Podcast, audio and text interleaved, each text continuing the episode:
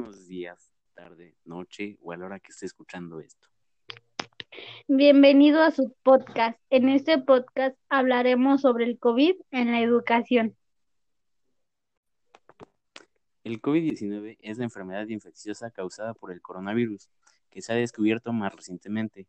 Al menos dos de los siguientes signos y síntomas, tos, fiebre o dolor de cabeza durante los últimos siete días, acompañados de al menos de uno de los siguientes, dificultad para respirar o dolor de articulaciones. El coronavirus, mejor conocido como COVID-19, ha provocado una crisis sin precedentes en todos los ámbitos. En la esfera de la educación, esta emergencia ha dado lugar al cierre masivo de las actividades presenciales de instituciones educativas en más de 190 países con el fin de evitar la propagación del virus y mitigar su impacto. La educación es un derecho de todos los niños, niñas y adolescentes, independientemente de la contingencia del COVID-19. Las escuelas están cerradas, los maestros y maestras han tenido que cambiar sus planes presenciales a una modalidad en línea. Niñas y niños y adolescentes están en casa realizando sus tareas y actividades escolares. La situación es muy complicada y seguramente papás y mamás sienten presión por tomar el rol, el rol de maestro, pero no se espera que ustedes asuman este papel ni que el hogar se convierta en una escuela. Lo que necesitan niños y niñas y adolescentes es el acompañamiento de sus cuidadores. Es muy importante que les recuerdes que esta situación es temporal y que si estamos en casa es para cuidarnos nosotros y a los demás. Es normal que sientan miedo o preocupación es importante crear espacios donde puedan expresar sus emociones. Invítalos a que hablen contigo y escúchalos con atención. Si no quieren hablarlo directamente contigo, sugiéreles que hagan lo hagan a través de dibujos o escribiendo un video. Niñas, niños y adolescentes pueden aprender de muchas formas. Por eso es bueno que además de las actividades académicas, momentes que realicen alguna actividad física, como yoga, ejercicio, que bailen o hagan otra actividad que gusten. Si lo hacen en familia es aún mejor. Jugar es divertido, pero también es un derecho de niñas y niños que ayudan en su desarrollo físico y cognitivo. Finalmente, pueden aprovechar el tiempo para hacer manualidades, leer un libro, aprender otro idioma, e idioma entre muchas otras. Noche o a la hora que esté escuchando esto. Bienvenido a su podcast. En este podcast hablaremos sobre cómo afectó la educación en la temporada de enseñanza a larga distancia.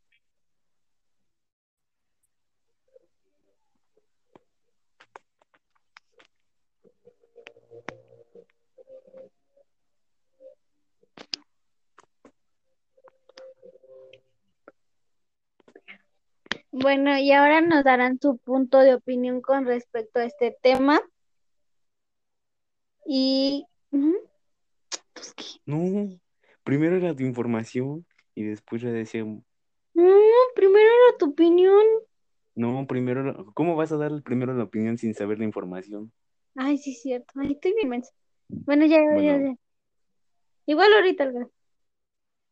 En estos tiempos de cuarentena obligatoria se ha apremiado a los maestros de educación media superior en adelante a hacer uso de diferentes plataformas y servicios digitales para dar continuidad a sus clases. La mayoría está poniendo a prueba su imaginación y disposición tecnológica para preparar sus clases, ejercicios, consultorías y exámenes, apoyándose con los medios con los que cuentan. Y por primera vez están experimentando con todas las funciones que les permite su mayor enemigo tecnológico en las clases, y ahora nos darán su punto de opinión respecto a este tema. Nuestro compañero Brian Yamil Obregón Rendón. bueno, mi punto de opinión es que esta pandemia llegó a afectar el sistema educativo a un tal grado en donde el gobierno de cada estado ha decidido aprobar a todos los alumnos sin importar el promedio o calificación o si entraban a sus clases en línea en la cual decidieron pasar a todos los alumnos. Aparte de que afectó en ese sentido, afectó también en el desarrollo de cada alumno, ya que antes iban a competencias estatales, nacionales, a representar al Estado de México, bueno, país de México y, y ahora ya no se puede por lo mismo de la pandemia y no se puede asistir a clases presenciales. Es de entender que esta nueva relación a distancia es de despertar entre alumnos y maestros, primero por falta de costumbre, pero hay una queja que es persistente entre ellos. Ambos consideran que están trabajando más de lo habitual. Buenos días, tarde o noche o a la hora que me esté, estén escuchando. Yo creo lo personal que afectó debido a que no todos los alumnos tienen la posibilidad de tener un teléfono o una computadora en donde conectarse a las clases o no tienen internet o no tienen buena señal. Yo, por ejemplo, en mi caso, varias veces me quedé sin internet, se me fue en plena clase y lo pude solucionar afortunadamente, pero hay varios compañeros en los que los que no pueden y eso siento que afectó demasiado, demasiado en esto de la educación a larga distancia o por ejemplo en algunos horarios también llegan a afectar a las personas porque no todos están en sus casas, algunos tienen que ir a trabajar para mantener también a lo mejor su internet o simplemente para otras cosas de los mismos alumnos.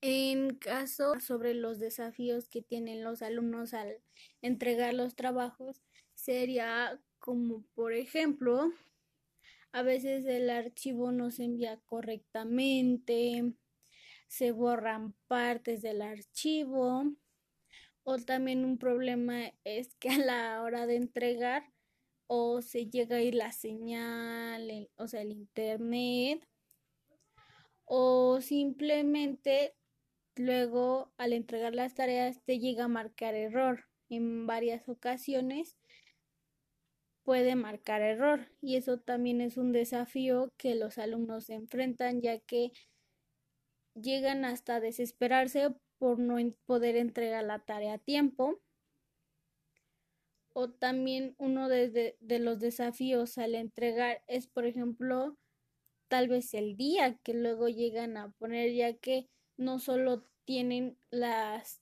actividades que entregar de una materia, sino tienen de varias.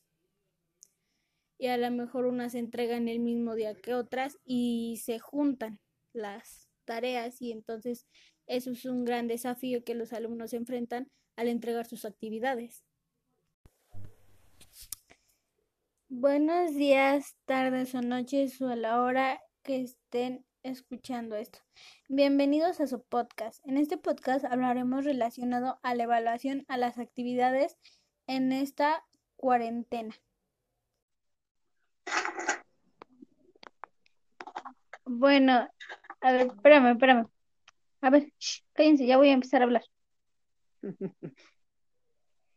En esta presentación nos darán su punto de vista relacionado a la evaluación de trabajos con nuestro compañero Israel. Ok, buenas noches. Eh, mi nombre es Israel. Ok, la evaluación en este caso a mí me evalúan por la puntualidad, una escritura bien, con palabras correctas y eh, la creatividad con los trabajos. Ok, muchísimas gracias. Y como también la circunstancia mundial que nos atraviesa nos lleva a buscar adaptaciones, a observar nuestro entorno, reflexionar sobre nuestras actividades y generar novedosas respuestas. Es un momento de plasticidad neuronal y de ajuste que pone de manifiesto el uso de todas las herramientas aprendidas y creatividad para dar respuesta a la necesidad, necesidad que toca la puerta. A ti, compañero Israel, ¿qué se te ¿cómo te ha afectado eh, en algunos casos, mejor la evaluación de tus actividades. Ah, ok. Pues en algunos casos, eh, en algunas evaluaciones se me ha ido el internet o la falla de la conexión o falla de la plataforma, lo cual hace que no, pues no haga mi evaluación correctamente o no valga. Ok, muchísimas gracias por participar y ayudar relacionado a este tema. Muchísimas gracias. Sí, no hay de qué. Un placer. Y finalmente, con respecto sobre en los trabajos, siento que también llega a ser un problema tanto en profesores como en alumnos. Por ejemplo, en profesores, ya que no solo tienen un grupo que atender, sino tienen varios, y los alumnos no, no siempre pueden entrar a las clases y eso también afecta en los trabajos y no los entregan a la mejor correctamente y es por eso que llegan a sacar baja evaluación, baja calificación con respecto a una materia o dos, ya que a veces no, no en todas las materias das el 100 por lo mismo de que como son varias materias, varios trabajos, varias clases y a veces las clases se dificultan por lo mismo de los horarios o porque no, no, o sea, porque no da para más. Es por eso siento que también en ese sería un problema. Y aunque a lo mejor el alumno ponga demasiada atención, de vez en cuando llega a fallar ese problema de, de las clases en lo que afecta en la evaluación al momento de que los maestros te califican tus trabajos entregados.